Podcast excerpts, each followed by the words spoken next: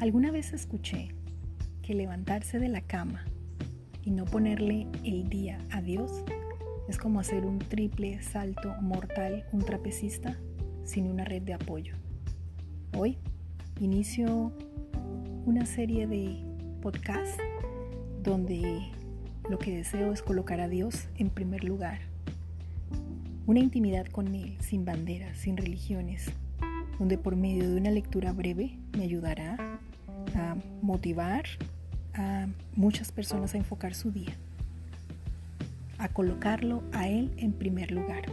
Espero me acompañes y te guste.